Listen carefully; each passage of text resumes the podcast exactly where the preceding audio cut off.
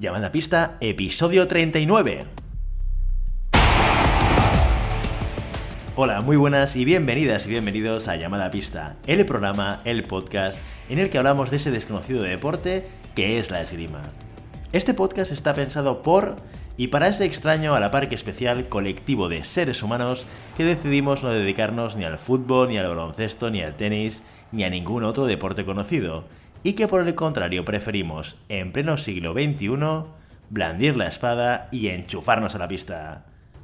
Aquí estamos un viernes más, una semana más. A este lado del Skype, Willy Cornet, esgrimista intermitente, y al otro lado tengo a Santi Godoy, entrenador de esgrima y director del SAC, la sala de armas del Garraf. Santi, ¿cómo estás? Hola Willy, ¿qué tal? ¿Cómo estás tú? Bien, bien, a última hora como siempre. ¿eh? Hoy llevamos un par de semanas acumuladas haciendo el programa un poco a última hora por circunstancias eh, y, por, y por calendario. Bueno, sí, por eh, factores externos que no vamos a desvelar en estos momentos, ¿no? bueno, todo se ha dicho que la semana que viene ya tenemos una sorpresa, un invitado, un invitado muy especial que va a compartir cosas muy interesantes con nosotros, pero no vamos a hacer spoilers y vamos a dejarlo para que la gente, bueno, haga sus elucubraciones, ¿eh?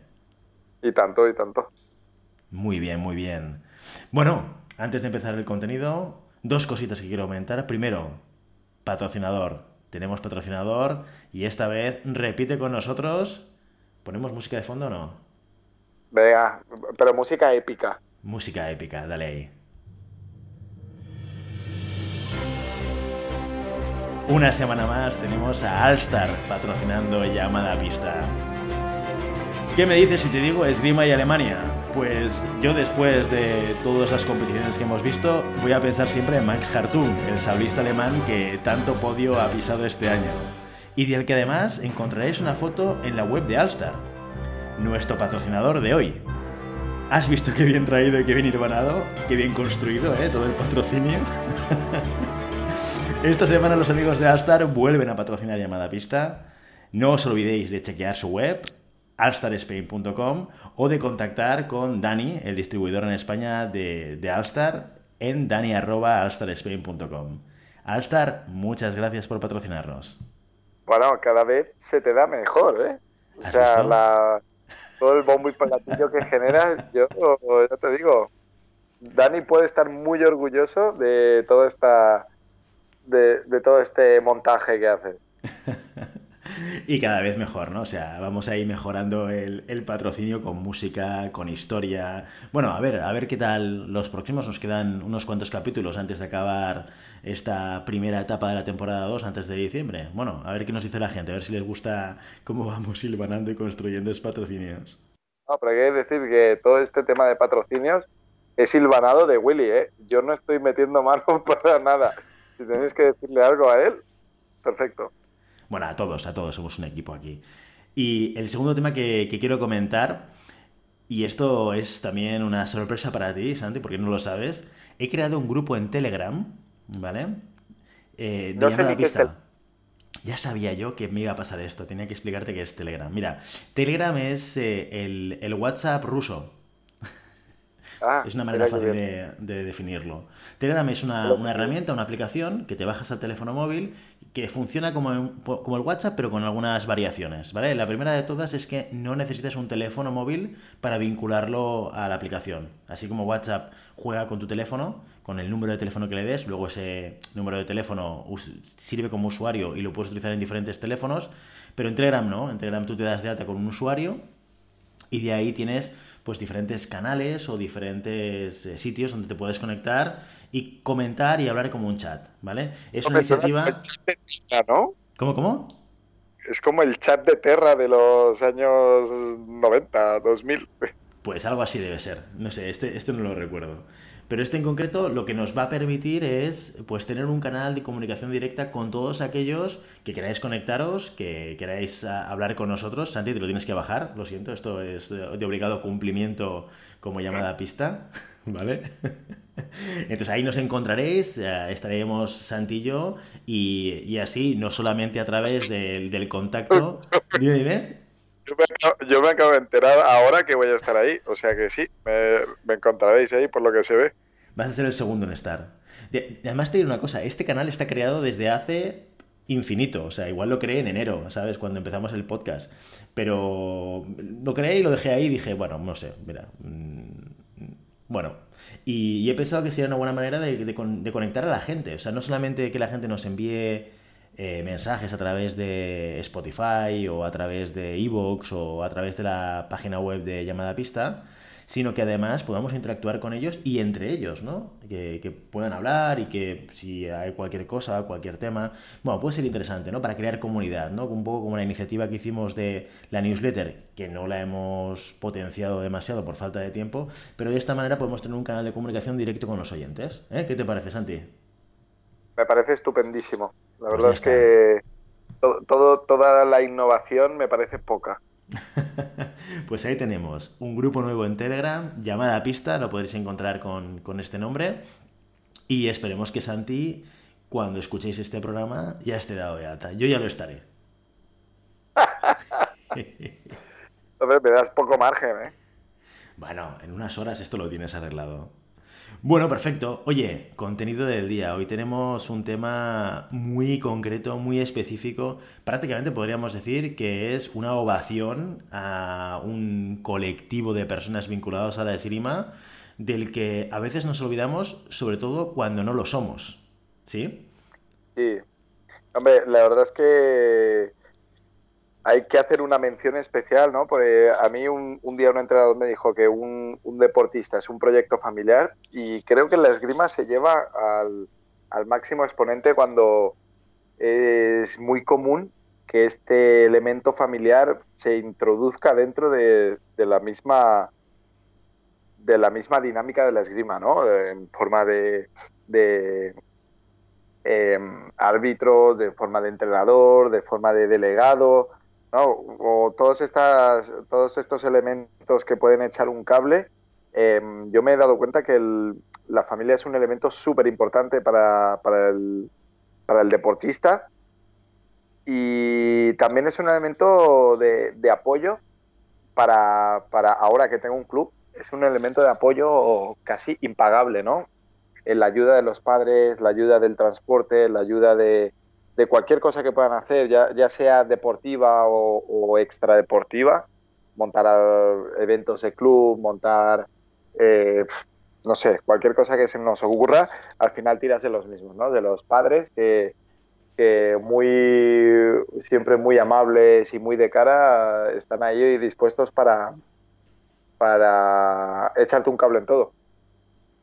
Y además, en este sentido, yo supongo que en, los deportes en general la vinculación de los padres es importante porque al final, si, siendo los niños muy jóvenes, el decisor, esto lo habíamos comentado alguna, alguna vez, ¿no? Pero el, que disfruta la esgrima es el hijo o la hija, pero el que paga, el, cliente pagador, si quieres, es el padre o la madre, ¿no? Y ahí, ahí, esto hay que cuidarlo, esto hay que trabajarlo muy bien, ¿no? Y además yo supongo que es lo que decíamos de el usuario y el consumidor, ¿no? El, usuario, a veces es el niño, pero el consumidor es el, es el padre. Entonces, sí que es verdad que, hay veces que en términos, en términos em, un poco económicos, ¿no? O en términos de, de, números de club, sí que hablamos de consumidores, pero al final te das cuenta que el consumidor es algo mucho más, ¿no? No es, el, no es solo la persona que paga, sino es la persona en la que te puedes apoyar para llevar a cabo cualquier tipo de, acción eh, dentro o fuera del club, ya sean competiciones, ya sean arbitrajes, ya sea organización de eventos, ya sea eh, incluso yo he tenido yo he tenido ayudas con, con entrenos dentro del club, ¿no? De esto que te falta gente para para llevar un grupo o necesitas ayuda en una promoción puntual, eh, al final te das cuenta que te apoyas en ellos mucho más de lo que, de lo que, de lo que piensas. Y pasan a ser, eh, es curioso, ¿no? Porque pasan a ser un, consumidor, pasan a ser una persona que paga por hacer esgrima, a algo mucho más integrado dentro del club, ¿no? Algo mucho más cercano a ti, en donde tú eh, te vales de eso, te vales de esta persona, te vales de, esta de este familiar o te vales de este grupo para hacer más fuerte el club y para sacar eh, mucho más rendimiento a, cualquier situación que se te pueda dar. Claro, además, yo, yo, creo que en la esgrima o en deportes minoritarios como la esgrima, no solamente es clave tenerlos contentos, sino involucrados, como tú dices, o sea, que te puedan ayudar en un momento determinado a hacer cosas que, eh, un club eh, pequeño, y en general en España estamos hablando de que hay clubs que son un tamaño medio o pequeño, ¿no? Y hacer cosas que quizás tú no podrías hacer, ¿no? Eh, ¿Qué es lo que haces tú para conseguir esa involucración de los padres? Porque claro, aquí hay una faceta, el que es entrenador deportivo, entiendo que un tío muy especialista, muy técnico, muy bueno en hacer todo lo que hablamos siempre aquí, ¿no? En planificar, en calcular, evaluar y plantear los entrenamientos a nivel táctico, técnico, etcétera, etcétera. Y para hacer eso tienes que ser muy buen técnico y muy, muy buen motivador de deportistas, pero luego esa faceta relacional con los padres te requiere de unas habilidades muy diferentes, porque no te comunicas igual con el deportista que como te comunicas con los padres, entiendo yo, ¿no? Sí, sí, sí. Además, el, hecho es, el, es curioso porque el, padre muchas veces quiere saber, o sea, se quiere involucrar. No es como el fútbol que todo el mundo es del bosque, ¿no? Es que en la esgrima debes entender lo que pasa. Eh, ¿Qué suele pasar? Que hay, hay niños que o no explican a sus padres o yo he tenido la, de las conversaciones con, con, padres más asiduas que tengo es de, oye, ¿qué tal va mi, mi hijo? Porque en casa no me dice, sé que viene muy contento, sé que se lo pasa muy bien, sé que viene sudado porque, porque viene hecho una sopa, pero no sé lo que hace. ¿Vale? Y ese, y ese elemento de información de, de qué hace tu hijo, qué, qué es la esgrima, que, cómo funciona, cómo se desarrolla, poder ir a una competición y entender lo que pasa, eh, incluso hasta el punto de, oye, no está mal involucrar a los padres para que se saquen un curso de arbitraje o, mira, yo lo que hago a veces es un curso de arbitraje interno del club explicado para los padres, para que cuando vean a su hijo en una competición, ellos sepan al menos mínimamente qué está pasando, ¿no? Porque todos sabemos que la, la, esgrima es un deporte donde si no te la explica alguien, eh, eh, es bastante difícil eh, sacar algo de información por cuenta propia, ¿no? Es como muy complicado. Entonces sí que es verdad que tiene que haber este, este elemento que acerque a los padres al club, que acerque a los padres a la esgrima y verás que los padres siempre te recompensarán mucho más. Los padres, hablando de padres, hablando de hermanos, hablando de familiares, ¿no? Te recompensarán mucho más con, esta implicación, ¿no? Porque si a nosotros nos, nos engancha la esgrima, hay algo que la esgrima engancha. Entonces, eh, la, esgrima no solo engancha a nivel de, practicar esgrima. Como hay gente que ve el fútbol y, o el baloncesto y no juega nunca el baloncesto al fútbol, hay gente que le gusta ver esgrima sin tener la necesidad de practicarla. Pero no por eso tiene que estar vetada al entendimiento de este deporte, ¿no? Y, bueno, es un poco sacar un poco de sacarnos de la cueva. Estamos metidos en una cueva donde eh, nuestra, nuestra energía y nuestra orientación va al chaval o al practicante y está bien invertir un poco de tiempo y invertir un poco de energía en los que están fuera para explicarle cuatro cosas, ¿no? Para que sepan los padres que están viendo el entreno desde sus hijos, desde el sofá desde la grada o desde la esquina donde se pongan, eh, que sepan qué están haciendo, ¿no? Y, eso te va a dar dos cosas.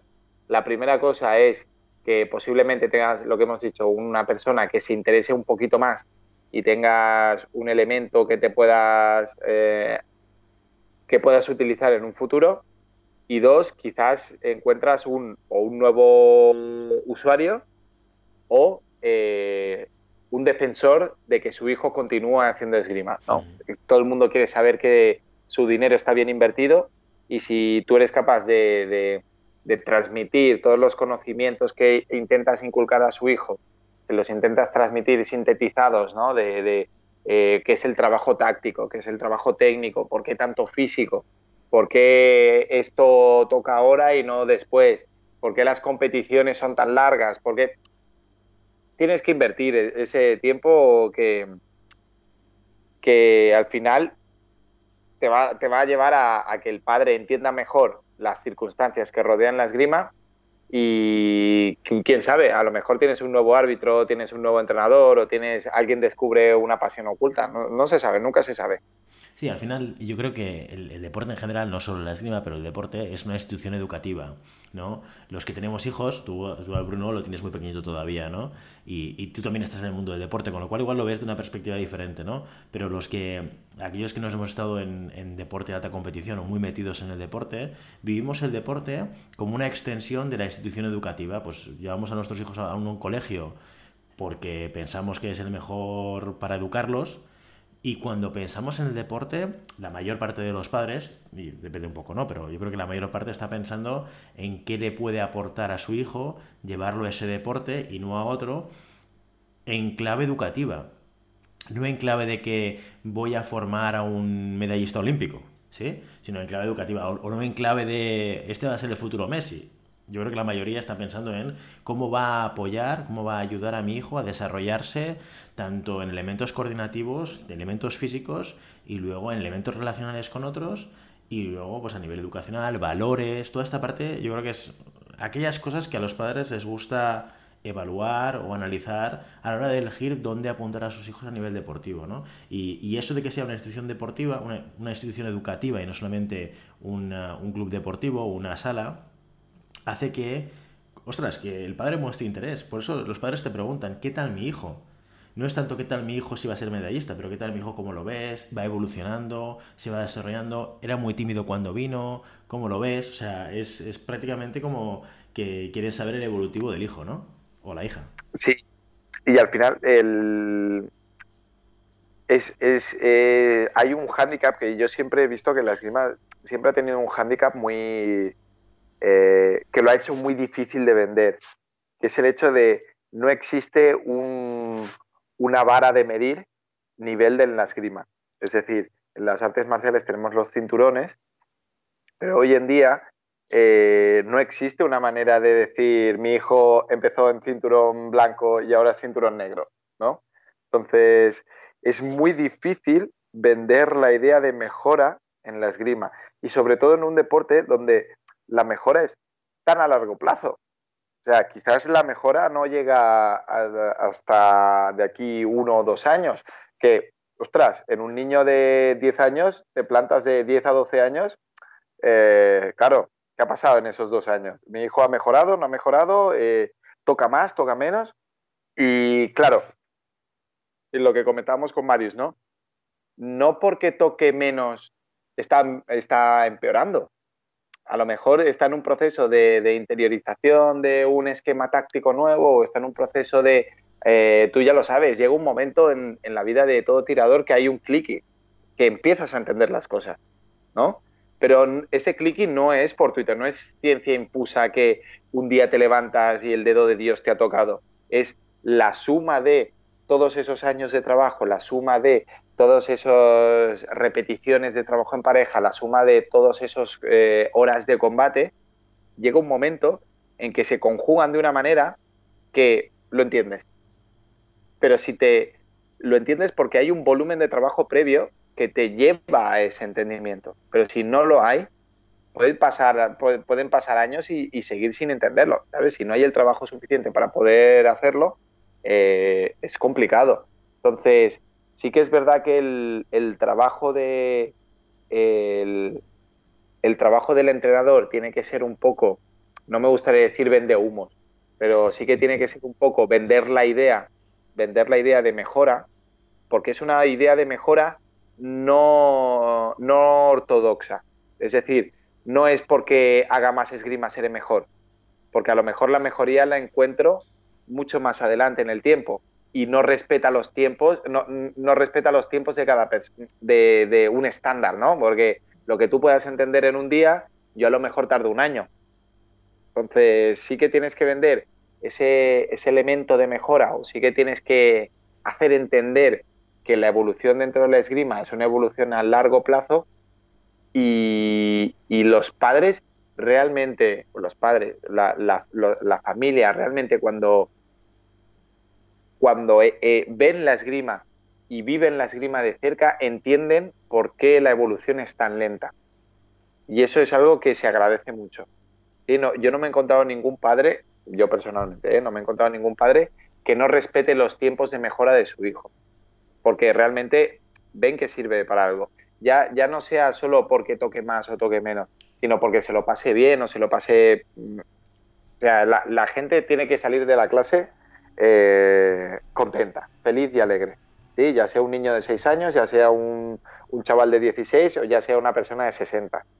¿sí? Porque cuando tú te lo pasas bien, eh, se conjugan varias cosas. Y es el hecho de el buen ambiente que hay, eh, la mejora que tú puedas ver o, el, aprendizaje que tú puedas hacer durante las clases, ¿sí?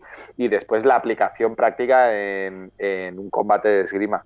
Porque ya te digo yo que yo he tenido grupos con muy buen ambiente que lo han dejado. ¿Por qué? Porque no tenían esta, esta sensación de mejora, ¿no?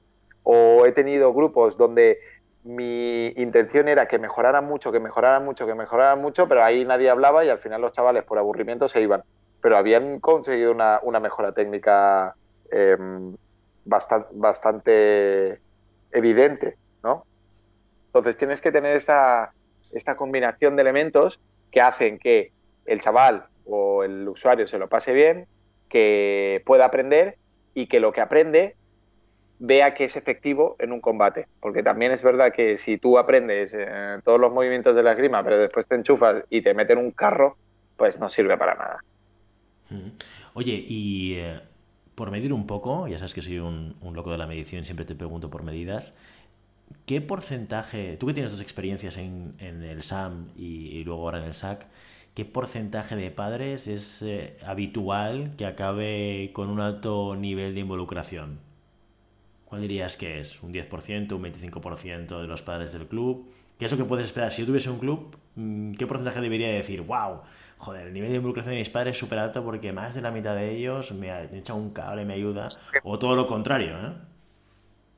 Mira, yo te digo, eh, por mi experiencia, ¿eh?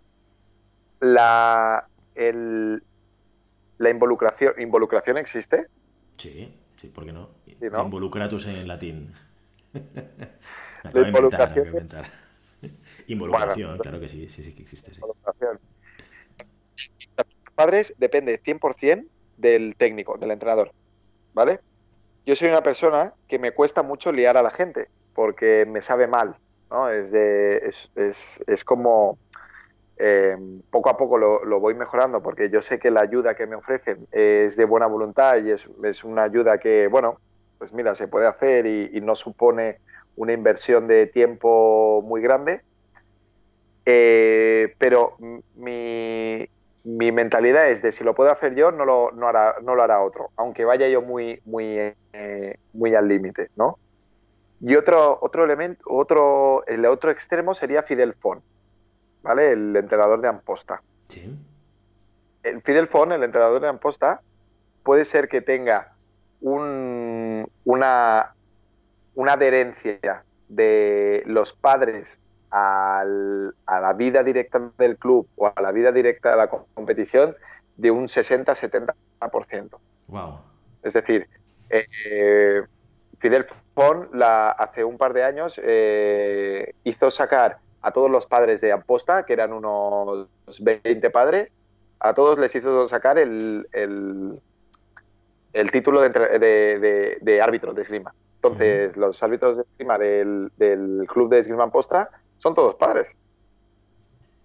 Entonces, y les da nociones, tengo entendido que les da nociones de esgrima para que en las competiciones que no pueda ir él, eh, los padres hagan un poco de, coaches eh, detrás de la pista para los más pequeños. Eh, bueno, todo esto depende de, la, del, nivel que tengas tú para involucrar a, la gente que está alrededor tuyo. Yo creo que si lo, lo trabajas bien y generas una, una, un ambiente en donde la persona que está fuera se sienta animada para hacer cosas, el que quieras y más.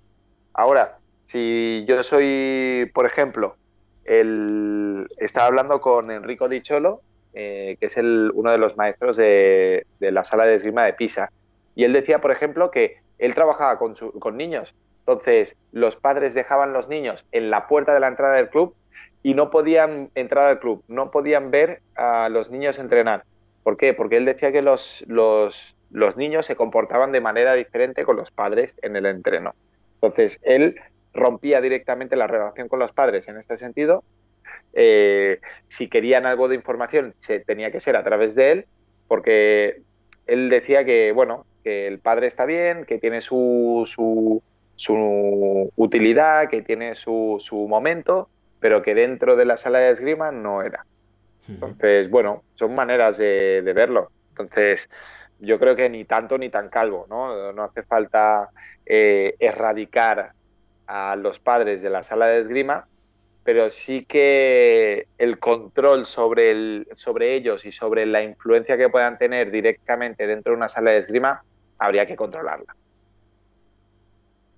¿En qué sentido? ¿En qué situaciones? ¿no? Porque hablamos de lo bueno que es su involucración, pero ¿dónde dirías, oye, hasta aquí, hasta aquí hemos llegado, papis? Eh, ¿Esto ya es terreno entrenador? ¿O esto ya es terreno, digamos, de área técnica esgrimística?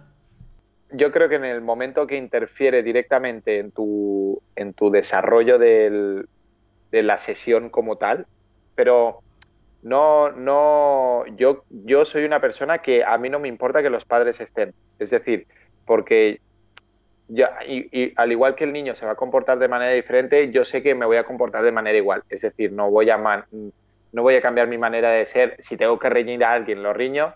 Si, si no le gusta a la gente cómo doy las clases, eh, que, que que no vengan a mis clases, ¿no? Porque al final yo creo que el ir de cara es lo mejor que le puede pasar a un entrenador, no tener que estar escondiéndose de sus maneras o tal. Por más rudas que sean, por más simpáticas que sean, por más... Porque al final eres tú y tu manera de dar las clases, ¿no? Pero sí que es verdad que cuando un elemento externo influye directamente en el desarrollo de tu clase, ya sea porque la interrumpe, ya sea porque la altera, ya sea porque se mete de por medio, eh, ya sea porque lo que fuera, ¿sí? En ese momento tienes que coger ese elemento y apartarlo, explicarle por qué lo apartas, primero de todo, explicar por qué no puede estar ahí y no darle la opción a seguir estando allí, ¿vale? Entonces, mm, le invitas a que se vaya, por, por hablar de manera... Pero es un, es un hecho de, bueno, yo tengo hermanos, hermanos mayores, hermanos pequeños, tíos, padres, abuelos, que en algún momento u otro he dicho, venga, fuera, no, no podéis estar aquí. Porque sé que o me han alterado la clase o porque sé que están por en medio eh, y a mí me cuesta desarrollar la clase de manera natural. Bueno, por mil historias de muy educadamente de, oye, no podéis estar aquí. y les dejas lo mínimo para que se quiten el gusanillo de ver a su sobrino, a su nieto, a su hijo haciendo esgrima, pero le pides por favor que, bueno, que en algún otro momento donde eh, sea unas puertas abiertas o donde el trabajo sea un poquito más laxo, eh, les invitas tú mismo. Es más, yo he estado en, entrenamientos donde he llamado a los padres que estaban en la puerta, los he invitado a entrar para que vean cómo se desarrollaba la clase. Pero yo ya sé que son clases en las que no necesito eh, un control absoluto sobre lo que está pasando en la, sesión. Oye, pues mira, eh, ejemplos y temas interesantes para aplicar, ¿no? Hago un poquito de resumen, ¿de acuerdo, Santi? Y cualquier cosa que quieras añadir, ¿sí? Por un lado, eh, para involucrar a los padres, que esto es un básico y supongo que todo el mundo lo hace, que es dar feedback al padre de la evolución del hijo o de la hija, al padre o a la madre, ¿sí? una cosa que es interesante que has explicado, que creo que está muy bien, y yo lo he vivido esto cuando, cuando Willy estaba haciendo rugby, que yo de rugby no sé nada, ¿no? Y es dedicar tiempo al padre o la madre a entender el deporte. Porque yo estuve con Willy dos años haciendo rugby y el primer día que entré, el mismo día que salí. A mí nadie me explicó cómo funcionaba. O sea, que no es que dijese, oye, tal, no fui a ellos tampoco a preguntar ni, ni nada, pero sí que se hubiese agradecido lo que tú decías, oye, como entrenador, como responsable técnico de una sala de esgrima o de un deporte, me acerco yo proactivamente al padre y le ayudo a entender qué es lo que está pasando, ¿no? Hacer un poco de formación, de acompañamiento en una competición, no olvidarte directamente de los padres, sino incluso acercarte a ellos y decirles, mira, esto es lo que está pasando en este salto, con tu hijo, etcétera, para irlos formando, porque ahí conseguirás el enganche que, que comentamos, ¿no? Ese enganche de decir, oye, a lo mejor no practico la esgrima, pero la entiendo y me gusta, ¿no? Y me gusta ver y entiendo qué es lo que está pasando, que esto es lo peor que le puede pasar a un padre, no saber qué narices pasa cuando su hijo practica el deporte, ¿no? Y luego otra cosa que también comentabas, que era en la línea esta de formarlos, esta quizás es una forma más eh, informal de hacerlo, ¿no? De acompañarlos y ayudarles a entender qué está pasando, eh, la parte más formal de la formación. Oye, eh, montamos un curso de arbitraje ¿vale? O montamos un curso de, esgrima básico, ¿vale? Para que ellos también vivan la esgrima como vestidos de blanco quizás de alguna manera, ¿no? Algo un poquito más formal, pero estructurado y enfocado a... Esto va a padres de tiradores, ¿no? A padres de niños, niñas tiradores, padres o madres, ¿no? Eh, sobre todo es, un... Los, padres de competición eh, están obligados a saber algo o tú estás obligado a enseñarles algo, porque realmente hay momentos en el que dices, no, no, no digas esto a tu hijo de, no, no, es que tendrías que haber atacado más. Y, tú piensas, no, precisamente porque ha atacado todo esto, le han, mm, o sea, le han hecho un traje. Entonces sí que es verdad que el padre tiene ese, ese poder sobre el hijo que a veces es contraproducente para nosotros. Porque lo que dice el padre muchas veces eh, tiene ya de base, tiene una, tiene una, ¿cómo decirlo? tiene una influencia, ¿no? Sí, tiene una influencia o tiene una, una verdad implícita que no siempre, no siempre es buena, porque a lo mejor el padre suelta una cosa que en el combate de, no, es que tendrías que haber atacado más, es que atacas poco, ¿no? Y te das cuenta de, hostia, no, no ataques más precisamente esto, el ataque es lo que te está fallando. Intenta buscar una alternativa al ataque y bueno, es explicarle al padre ese, el poder que tiene sobre su hijo y bueno, que no puedes hablar de, una, de un elemento técnico o un elemento táctico sin tener los conocimientos de conocimientos mínimos de, hostia, ¿qué pasa si mi hijo ataca y no está tocando? A lo mejor es porque no debería atacar. Sí, en cualquier caso yo creo que tienes que dejar incluso aún sabiendo mucho, ¿no? O sabiendo mínimamente algo como para poder aconsejar, si hay un entrenador, como padre o madre, deberíamos tener la capacidad de dar un paso hacia atrás y decir, esto es terreno del entrenador. Yo, yo apuesto más por esto, incluso aunque estés en, digamos, con un punto de vista diferente, que eso también puede pasar, ¿eh? que a lo mejor el entrenador dice una cosa y tú estás viendo otra cosa. Bueno, eh, no es tu rol, tu rol no es entrenar a tu hijo, no, es motivarlo para que haga el deporte, para que aprenda, para que evolucione. Deja al entrenador la parte técnica. No, no, yo, yo soy partidario de no meterme. Y si de manera recurrente no estoy de acuerdo con el planteamiento técnico que hace el entrenador, lo que haré será cambiar de entrenador. Pero yo creo que ir, ir contra lo que dice el entrenador, el mensaje que le estás enviando a tu hijo o a tu hija es lo que dice el entrenador no tiene validez. Habla conmigo que yo sí que sé de qué va esta historia. Y eso es contraproducente. Es un mensaje, desde mi punto de vista, es totalmente contraproducente. Es un, es un elemento neutro. Es decir, si yo desautorizo al entrenador, cualquier entrenador que, que vaya con mi hijo estará desautorizado ya de base. Totalmente, sí, sí, sí, sí, sí. Sí, sí, sí, totalmente. Muy bien, oye, pues un episodio hoy de homenaje a los padres, un aplauso a todos los padres y madres que sufren, viven y disfrutan de la esgrima con sus hijos y con sus hijas, que también, oye, apuntamos a los niños, pero al final también eh, acabamos practicando todos la, la esgrima o sufriéndola de alguna manera, ¿eh?